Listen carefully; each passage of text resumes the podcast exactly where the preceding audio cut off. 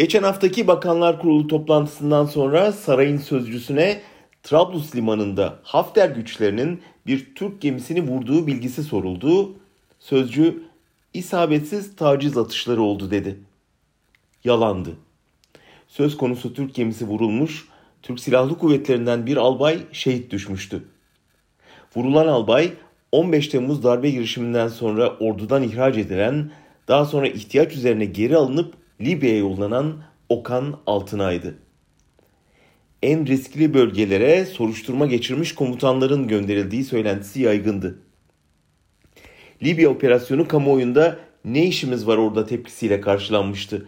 Bunu bilen hükümet haberi kamuoyundan sakladı. Her şehit düşen askerini askeri törenle uğurlayan Türk Silahlı Kuvvetleri son şehidine sahip çıkmadı. Okan Albay sessiz sedasız defnedildi. Lakin basını istediğiniz kadar baskı altında tutun, bu yüzyılda böylesi bir haberi saklamak zor. Nitekim Albay'ın 1993'lü devre arkadaşları şehidimizi defin töreninde yalnız bırakmadık açıklamasıyla hükümetin sakladığı gerçeği ele verdi. Milli Savunma Bakanlığı yetkilileri hala bölgeden şehit haberleri gelmediğini söylüyor.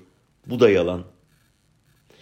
Daha da fazla şehit verildiği söylentileri sosyal medyada hızla yayılınca Erdoğan bir açılış töreninde ve laf arasında kahraman askerlerimiz ve Suriye Milli Ordusu'ndan ekiplerimizle beraber Hafter'e karşı oradayız dedi.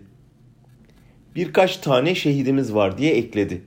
Ama Şehitler Tepesi'nin boş kalmayacağı sözünü verdi. Merkez medyada kimse işin aslını araştırmayı, şehidin ailesine ulaşmayı, bu gizliliğin nedenini soruşturmayı denemedi bile.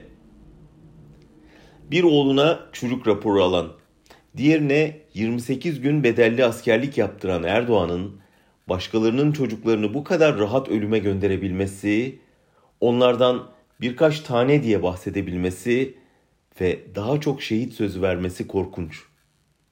Herkes bunun vicdanlarda, evlerde, kışlalarda açtığı derin yaranın farkında elbet. Hissedilen ama korkudan söylenmeyen gerçek şu. Libya'da yeni Osmanlı hayalleri kuran Erdoğan, yalanla kandırdığı kitlelerin alkışından duymuyor olabilir. Ama toplumda bir öfke dalgası alttan alta büyüyor. Ve herkes birbirine soruyor. Kim bu askerin birlikte savaştığı özgür Suriye ordusundaki ekipler? Kimin için ölüyor bu çocuklar? Türkiye'nin Libya'da ne işi var?